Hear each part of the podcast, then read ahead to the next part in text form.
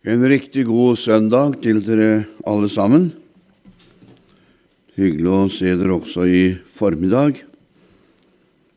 Og eh, takk for velkomsten, broder. Og bestemor hun har satt seg ved bordet. Det er snålt. Det er liksom mer liv i et møte når unger kommer på plass. De hører liksom til. De hører liksom til. Så det er alltid eh, morsomt når ungene kommer til Guds hus. Jeg hadde en egen krok jeg, i menigheten, for at vi hadde unger i alle aldre, fra spedbarnsalder og oppover. Vi hadde en egen krok for barnevogner.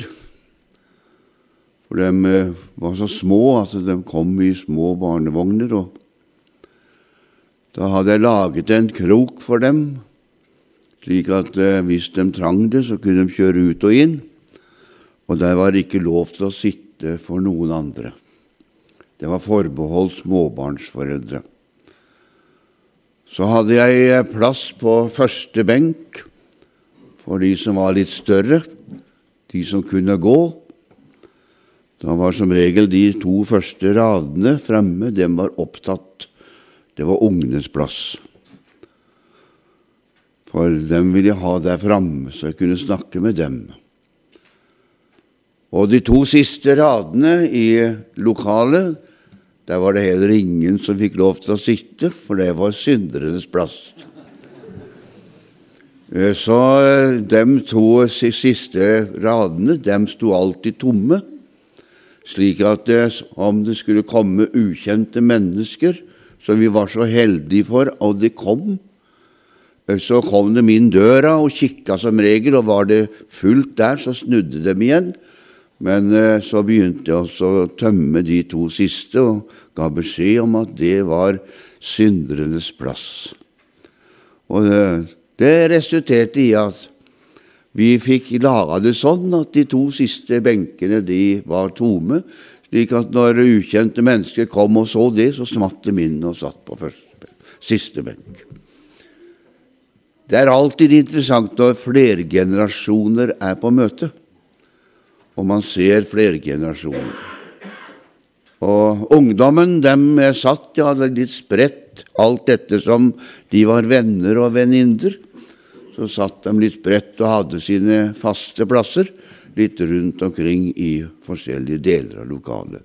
Det var en interessant tid, det var en morsom tid, og jeg gledet meg til å gå til møtene hver eneste gang, og særlig da søndags formiddag og søndagskvelden og midt i uka også.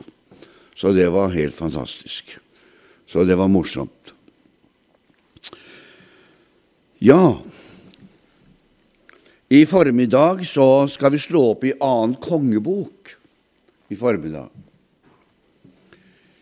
Eh, du vet når vi går til møter og har møter, så jeg ber i hvert fall om å få et ord til også dette møtet. Og jeg tror jeg har eh, fått det. Eh, jeg skal i formiddag si litt om generasjonsskifte eh, og nødvendigheten av at hver generasjon må ha sin opplevelse med Gud. Vi kan ikke føre den gamle generasjonens opplevelse inn i en ny generasjon og tro at det er nok for begge to. Hver eneste generasjon må ha Guds opplevelse.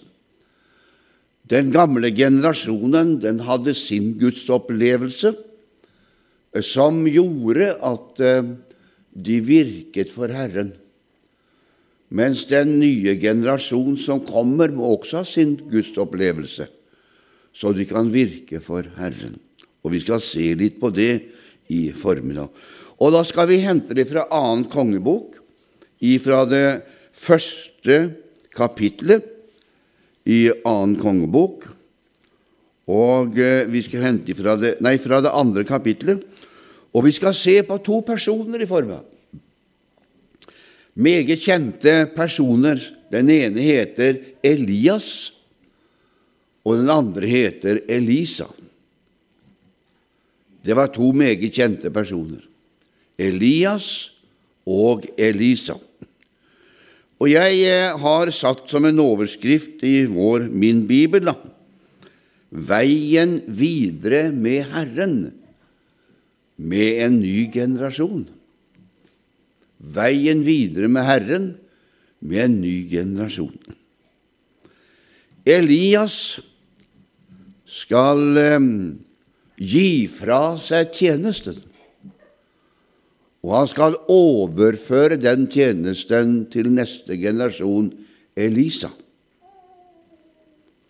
Og eh, det er alltid vanskelig når en ny generasjon skal starte. Det er alltid vanskelig. Fordi at eh, dem ser tilbake som regel og synes selv at de mangler så mye. Mangler så mye. Jeg husker da sønnen vår giftet seg, så så han på vår leilighet, og så så han på sin egen leilighet, og så fant han ut at det var store forskjeller.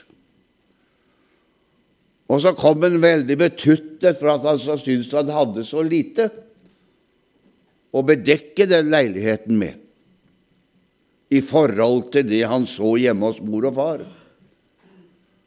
Og så måtte jeg minne han om, da. Ja, gutten min, det er nok riktig det, sa han, men jeg har jo vært gift i over 20 år, jeg sa jeg. Så på de årene så har jeg jo samlet en hel del ting. Men det startet ikke slik for meg heller, sa jeg. Det startet kanskje enda sparsommeligere for meg sa jeg, enn det gjorde for deg. Men du er nødt til å gjøre som alle andre og hente inn lett etter lett ettersom dere vandrer fram. Og sånn er det i den åndelige verden nå.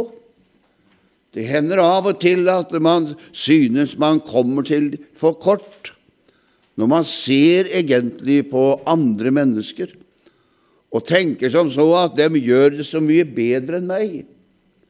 Men da skal du vite at alle mennesker har måttet begynne på bar bakke og arbeide seg opper. Alle må begynne med en begynnelse, og en gang må være den første. Og Sånn er det også i åndens verden. Og Slik var det med, også med profeten Elias og profeten Elisa. Han følte seg helt underlegen profeten Elias, Elisa når han så på profeten Elias og alt det han fikk lov til å være med på. Så følte han seg helt underlegen, og han skjønte ikke hvordan skal jeg makte å føre Herrens verk videre når jeg ser på meg selv og ser på profeten Elias. Men da er det godt å vite at Gud er den samme for både den voksne eller den eldre generasjon og den yngre generasjon. Han forandrer seg overhodet ikke. Og Så er det veldig velsignet, og det skal vi se på litt senere i studiet, hvordan Elias og Elisa samarbeider på en underbar måte og hvordan Elisa skjønner til slutt skal jeg få det til, så beror det ikke først og fremst på om jeg klarer å få til, men det var hvilken ånd som bor i meg, kan få lov til å hjelpe meg med, så jeg lykkes. Så jeg lykkes.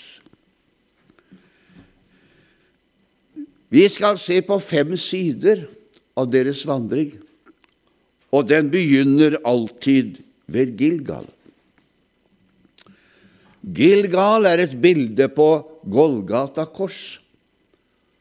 Og hver eneste generasjon må være ved korset først. Det er der stedet begynner. Gilgal. Og det er litt underlig med det navnet Gilgal i Bibelen. Det er noe kjent ved det navnet. Israel kom til Gilgal etter 40 års vandring i ørkenen. Israelsfolket var på vei inn med en helt ny generasjon inn i løfteslandet. Den gamle generasjonen den lå død i ørkenen. Det var bare to personer som var med ut av den gamle, og det var Josva og Caleb. Resten var døde i ørkenen. Og Josva han var på vei inn i løfteslandet med en helt ny generasjon. En generasjon som egentlig de gamle hadde sagt de kom aldri inn i landet. Men Gud hadde andre planer for den nye generasjonen. De skulle få oppleve det landet som Herren hadde tiltenkt dem. Og så står Josfa der. Han står nå klar til å innta landet, men da skjer det noe. Han står klar til å innta landet med et folk som ikke var omskjært. Gud hadde sagt til Israels folk at de må omskjære det. Og det var ingen guttebarn som ble omskåret i ørkenen. Og her står Josva klar til å innta løfteslandet uten omskjærelsestegn. Og Bibelen den sier veldig klart og tydelig at eh, dem som ikke ble omskåret, dem skulle ikke leve, dem skulle dø. Altså, han sto klar til å innta landet med et folk som hadde døden hengende over sitt hode. Men da er det at Josva gjør noe fantastisk. Han lager seg stenkriver og omskjærer folket og holder påske. Altså omskjærelsen, Gilgal, er et bilde på Jesu Kristi kors. Og den mennesket som skal innta løfteslandet, det mennesket må ha omskåret hjerte. Bibelen taler om å ha et omskåret hjerte. Og det omskårne hjertet, det finnes bare ved Golgata kors. Og derfor så ligger dem der og holder påske der ved Gilgal. Det mennesket som har tenkt seg inn i løfteslandet, kommer ikke utenom Golgata. Det er korset som er det sentrale stedet for all vandring i Guds rike. Der begynner vandringen til Elias og til Elisa. Men den stopper ikke der. Vandringen til disse to profetene, de går videre. Og hør hva Elias sier til Elisa. Du får bli her, du, Elisa, for Herren har kalt meg til å gå til Betel. Men det er at Elisa skjønner med en eneste ting. Skal det lykkes for meg i Guds rike, så trenger jeg deg ved min side. Og da sier han til Elias, så sant du selv lever, jeg forlater deg ikke. Og så gikk de begge to til Betel. Betel måtte dem også innom. Du skjønner, hver generasjon må innom de gamle stasjonene hvis det skal lykkes. Betel har også en klang i Israel. Det var en av israelittene som hadde vært ved Betel. Han heter Jakob. Han var på flukt ifra Herren, bort ifra løfteslandet, ensom der ute ved stedet Betel. Han eh, hadde rømt. Han var vei bort ifra Gud. Men du skjønner, Gud er en forunderlig Gud. Han møter også flyktninger på vei bort. Han møter også hjelpeløse mennesker på vei bort. Og han møter altså Jakob der ved Betel, en merkested i Israel. Han prøver han der. Og eh, etter 20 år så har ikke Gud glemt Jakob. Så han sier til Jakob, du Jakob, du må vende tilbake igjen til Betel. Vend tilbake igjen til det stedet hvor jeg møtte deg. Der må du komme tilbake til. Og Jakob han reiser tilbake igjen til Betel. Men han skjønner med en eneste gang skal jeg tilbake til Betel. Da kan jeg ikke komme slik som jeg er i dag. Jeg har eh, kludret til drakten min. Jeg har tatt med meg noen husguder.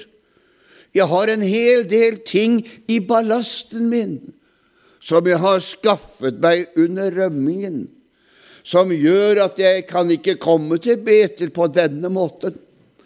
Og Derfor så sier Jakob til eh, sine husfolk dere får skifte klær nå. Dere får rense dere nå. Og så må dere fjerne all avguder som dere har samlet dere mens dere var på rømmen. For nå skal vi opp til Gud i Betel. Gud i Betel, det er nemlig et bønnested. Det er det stedet hvor man avkler seg selv og ikler seg Guds rustning. Betel er det stedet hvor bønnen og lovprisningen og opplevelsen er til stede. Og den som skal drive Guds verk videre, kommer ikke utenom Betel. Vi må til bønnestedet.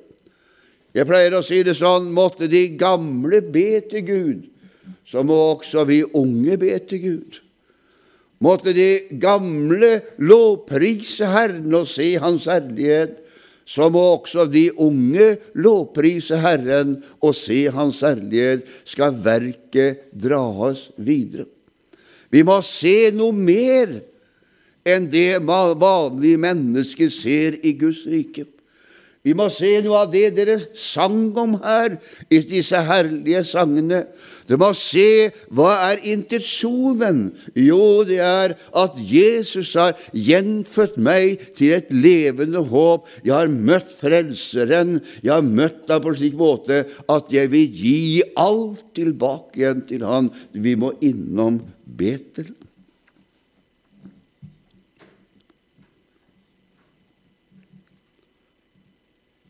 De gikk videre. De gikk videre, disse to. Så sier han, og så sier han på denne måten til Elias Elisa, Herren har sendt meg til Jeriko. Blir du her i Betel, for jeg må gå til Jeriko. Men samme svaret kommer tilbake igjen. Jeg kommer ikke til å forlate deg. Så gikk dem til Jeriko, begge to. Jeriko, det taler også om et sted. Vi skal videre og møte vårt Jeriko. Vi prater veldig mye i dag. Og vi har mange planer hvordan vi skal få det til. Men når Herren sendte sitt folk til Jeriko, så ba han dem tie stille. Så han fikk tale. De gikk igjennom Jeriko for å ødelegge murene. Men for å klare å ødelegge murene i Guds rike hjelper det veldig lite med planer og, og prat. Det er stille innenfor Gud.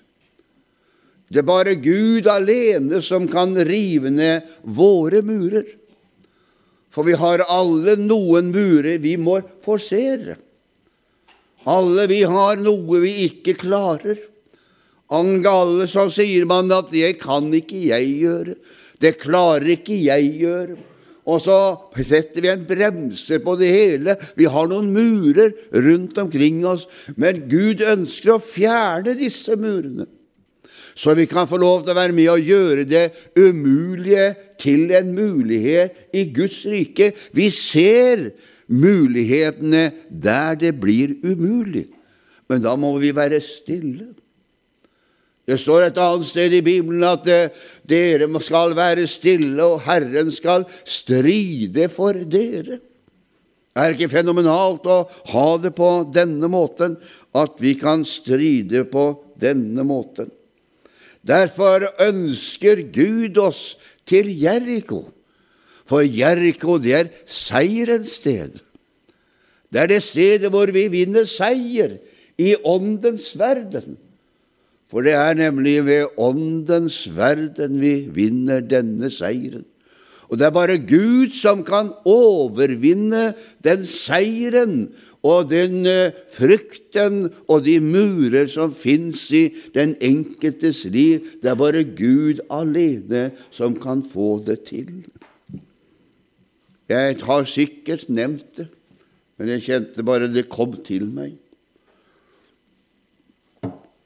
Når jeg var eh, ny på veien Ja, jeg var ny på veien. Jeg er jo født og oppvokst på møtesalen, men etter jeg kom tilbake etter jeg hadde tatt imot Jesus som en voksen mann Jeg kom tilbake, så hadde jeg det vi kaller for menneskefrykt. Jeg tørte så lite. Jeg tørte ikke be nesten i et møte, det var vanskelig. For jeg syns alle andre ordla seg så mye bedre enn meg. Og det å be til Gud i møtene, det syns jeg var veldig vanskelig. Men så en dag så møtte Gud meg. Han døpte meg i Den hellige ånd og ild. Det måtte rives ned noen murer i meg. Men enda så var det vanskelig. Men så en dag så jeg ba til Gud, så ble jeg så anfektet etterpå. Har du prøvd det? Gått ut av møtet og kjent anfektelsen, djevelens anslag, og fortalt deg egentlig at du har dumma deg litt ut i forbundet. Og jeg hadde en sånn en anfektelse i tre dager. Plaget han meg natt og dag på grunn av at jeg hadde bedt til Gud i forsamlingen. Men eh, tredje dagen, da forsto jeg det. Og det er fantastisk med disse dager som Herren åpenbarer seg. At det var ikke Gud som anklaget meg for at jeg hadde bedt til Han, men det var djevelen. Og da skjønte jeg med neste gang at det måtte jo være feil. For djevelen, han er jo løgner. Han er jo en eh, person som ikke det er noe sant i. Og han liker ikke at jeg ber til Gud. Det mislikket han av høyeste kategori at jeg ba til Gud i møtene. Og han ønsket å binde meg fast til å ikke gjøre dette her, og plaget meg. Og da jeg skjønte dette, da snudde jeg meg til djevelen. Og så sa jeg, hvis det plager deg, da skal jeg be i så å si hvert eneste møte. For du skjønner, bønnen, den er med på å løfte i åndens verden i et møte. Og Derfor er det viktig at vi utøser vår hjerte for Herren, også forsamlingene der vi er. Men det koster. Og hva koster det? Jo, vi må rive ned noen murer iblant oss. Noen murer som sperrer oss for å gjøre dette. Noen murer som holder tilbake. Men det er bare Gud alene som kan klare det. Og Derfor er det Gud som kan rive ned disse murene, men han gjør det når du begynner å gjøre dette. Når jeg var forstander i evangeliet, sa han, så appellerte jeg stadig vekk Kan dere be? Kan dere be? For gjennom bønnen så er vi med og forløser noe i den åndelige verden. Som gjør at det blir en åpning på samme måten som sangene synger. Det blir en åpning i den åndelige verden. For vi har ikke kamp imot kjøtt og blod, men mot makter og myndigheter i himmelrommet. Altså, vi har kampen på møtene på samme måte, men Gud gir oss seier og river ned murer. Derfor måtte de til Jeriko og bli minnet om at det er Gud som kan lage seier, slik at seiersropet kan lyde i forsamlingene hele tiden. Til slutt så sier profeten Elias, du får bli her i Jeriko, da. Det er jo salig å være Jeriko, da her er vi seierens sted. Men Herren har sendt meg til Jordan. Da skjønte profeten Elisa med nesegang. Å nei, du, jeg skal bli med til Jordan nå, jeg. Ja. Jeg skal bli med til Jordan nå. Og så gikk de to til Jordan. Altså Jordan. Jordan taler om to ting. Den første den skiller oss ifra det landet vi kom ifra. Jordan er også et bilde på dåpen. Og Jeg har sagt det sånn til meg selv, og jeg sier det fremdeles. Vi, om vi er pinsevennere, gudsvennere, hva vi er, vi må ikke få et lunkent syn på dåpen. Dåpen er like viktig i dag som den var i fordums tid for den yngre generasjon. Den er like viktig, dåpen, at vi ikler oss Kristus på denne måten. Og Bibelen sier at den som tror og blir døpt, skal bli frelst. Det ligger noe i den dåpen eh, som har en kraft og en styrke, for det ligger nemlig en god samvittighetsbekjennelse innenfor Gud og for mennesker og for ondskapens ånde her, at jeg er begravet med Kristus og har tenkt å stå opp igjen for å vandre i et nytt liv med Jesus Kristus. Dåpen er en meget viktig handling for den som er blitt frelst. Jeg fikk det ikke til, men jeg sa det flere ganger at vi skulle hatt alltid dåpsvannet på plass rennende i våre møter. Det skulle alltid vært på plass. Så når folk ble frelst, så skulle vi døpe dem en eneste gang. Ikke vente i 14 dager og så gå og tenke på hva jeg skal gjøre. Når Peter kom til Kornelius' hus, og de opplevde at Gud frelste dem, og Gud han ga dem nådegaver, og, og, og disse hedningene fikk oppleve Guds herlighet på denne fantastiske måten, da spør ikke Peter om de syns de skal døpe seg, men da sier Peter han bød at de skulle døpe seg. Det var en marsjordre.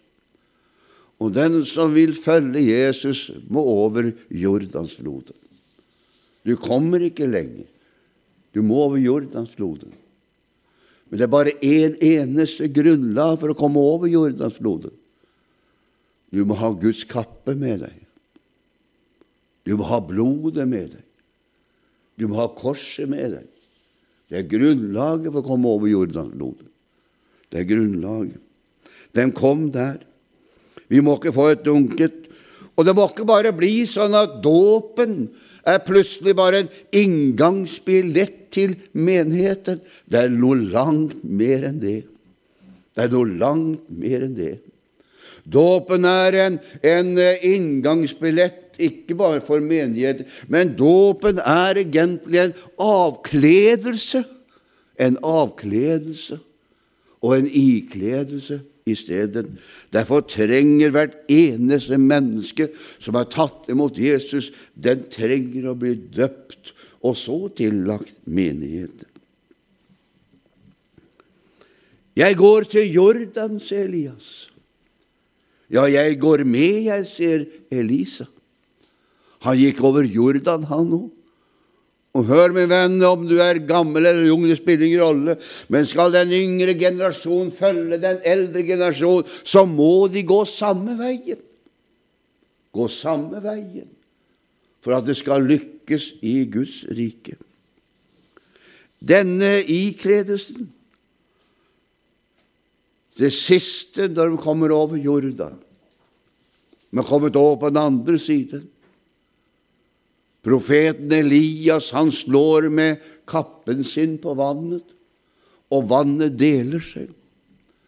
Vi kommer inn i det overnaturlige, det unaturlige for det menneskelige øyet. Det som er umulig for mennesker, er nå mulig for Gud. Altså, han slår med kappen sin på Jordan, og Jordan deler seg i to, og de går over på den andre side. Gud har tenkt at vi skal over på den andre siden. Da er det at uh, profeten spør denne unge profeten Si meg, hva kan jeg gjøre for deg? Hva jeg kan gjøre for deg? Hva ønsker du? Hva ønsker du? Da svarer denne unge profeten Nå hadde han skjønt det. Og jeg sier det noen ganger salig er den generasjonen som skjønner hva det dreier seg om. Han hadde skjønt det. Jeg må få kraften. Jeg må ha kraften. Vi kan være så flinke vi vil. Vi kan være så skolerte vi vil. Vi kan få det til på alle mange mulige måter, men mangler vi kraften, får vi ikke gjennomslag. Får vi ikke kraften ifra himmelen, så får det ikke gjennomslag. For alt det arbeidet vi holder på med, skal ha et gjennomslag i barna, i ungdommen, i manndommen, i alderdommen. Et gjennomslag som gjør at de blir født på ny og ser at de trenger Jesus. Det er gjennomslaget som er så viktig. Og jeg må si Når jeg var i Haugesund, så var jeg så heldig at jeg traff igjen barn som jeg hadde hatt på søndagsskolen mange, mange år forut. De hadde flytta til Haugesund, disse familiene, og disse guttene hadde to kjekke gutter ganske nær hverandre. De gikk på søndagsskolen hos meg inne i Oslo. Da var de ikke gamle, var vel fire-fem år. Så traff jeg dem igjen i Haugesund. Og når jeg var der, så var Stander og De var da unge og var med i ungdomsarbeidet, og var med i menigheten og var med der. Og Så kommer, ene, kommer disse guttene, begge to. Så sier de, 'Du, Torstein, vi har lyst til å døpe oss, vi nå.' Og jeg glemmer aldri den dagen jeg sto der i dåpsbassenget med de to guttene. Da kom Herrens ånd over meg, over forsamlingen, på en underbar måte. Og jeg ropte det ut, jeg klarte ikke tie stille, og det kom av seg sjøl. Og jeg ropte det ut. Du mor, sa jeg, som har båret disse ungene under din bringe. Du som har født dem fram til livet. Denne dagen må være noe av den største dagen i ditt liv. Du som har gitt dem det naturlige livet og se dem i dag får det overnaturlige livet. At de i dag ikke bare er fristende og vil følge, men vil følge Jesus fullt ut og la seg begrave med Kristus for å leve et nytt liv ved Jesus. Du må være den lykkeligste mor i hele verden. Skal jeg si deg ånden falt? Det er den lykkeligste dagen som fins den dagen da jeg så mine barn ble frelst og døpt i vann, det var den lykkeligste dagen i mitt liv. For jeg visste meg selv de vil følge Jesus, koste hva det koste vil. For det koster å følge Jesus. Det koster å følge Jesus. De kom til Jordan. Der opplevet han skal jeg føre dette verket videre. For han visste med seg selv at Elias nå ble borte. Han visste med seg selv at han nå ble borte. Og hør, min venn, vi som er eldre nå, vi blir borte snart. Jeg sier det i min egen menighet hjemme. Nå mister vi de eldre i tur og orden, for nå ligger de fra 70 pluss og oppover. Nå begynner vi å miste dem. Vi mister dem. Hva gjør vi da? Da har vi bare en eneste én mulighet. Det er å ikle oss den samme kraften. Ikle oss de samme nådegavene. Ikle oss den samme muligheten. Han visste, Elisa, nå går Elias hjem til Gud. Han visste det, at han kommer til å gå hjem. Og Derfor så spurte han, du, Elias, kan jeg få en dobbel del av den kraften du har? Skal jeg fullføre det løpet, så må jeg ha enda mer enn det du har. Jeg bare en dobbel del. Og så står det så vakkert Hvis du ser meg reise herifra, så skal du få det. Det er bare én måte å få det på. Det er å se opp til Han som har reist herifra. Han heter Jesus. Han har reist herifra, men han har ikke reist bort for godt. Han har reist hjem til himmelen for å dele ut kraften for den som ser han og ser nødvendigheten å få det han har å gi. Da så han. Og jeg har tenkt lykksalig er det mennesket som ser det profeten Elias og Lisa så.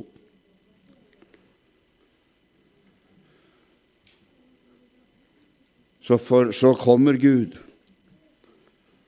og så forsvinner Elias. Han forsvinner slik som Herren hadde tenkt han skulle reise. Han forsvinner i ildvogn. Det er noen personer som forsvinner på denne måten. Enok vandret med Gud og ble borte. Det er bilder. Elias han vandret med Gud og ble borte i ildvognen. Han ble borte. Men det var én ting som lå igjen etter ham. Og må Gud hjelpe Torstein, hjelpe oss alle sammen, at vi legger noe igjen etter oss. Det var kappen. Det var kappen. Det er bare Gud som kan ikle oss den kappen. Den kappen kan vi ikke ta på oss sjøl. Den kappen må Gud ikle oss. Det var den kappen Elias kastet over Elisa da han pløyde med sine okser, kastet profetkappen over ham. Han tok opp kappen.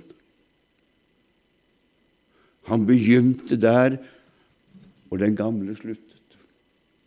Han startet ikke noe nytt. Han begynte der hvor den gamle sluttet. Brukte det samme redskap. Og brukte det samme og gikk til Jordan og sa, 'Hvor er Elias Gud?' Og så slo han på vannet. Og så var Elias Gud også Elisas Gud. Og det første Elisa begynner med, det er nemlig å skape rent drikkevann. Det er det første han begynner med. I Jeriko rent drikkevann. Og han gjorde dobbelt så mange undergjerninger enn profeten Elias. Han trang en dobbel del.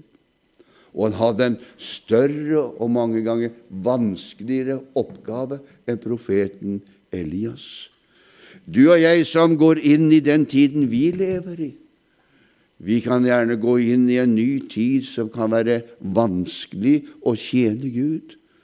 Derfor trenger vi en dobbel del av Guds ånd for at det skal lykkes. Men det er nok å få for den som vil følge Han.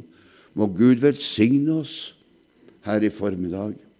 Muligheten ligger til stede, men vi trenger Elias og Elisas ånd. Amen.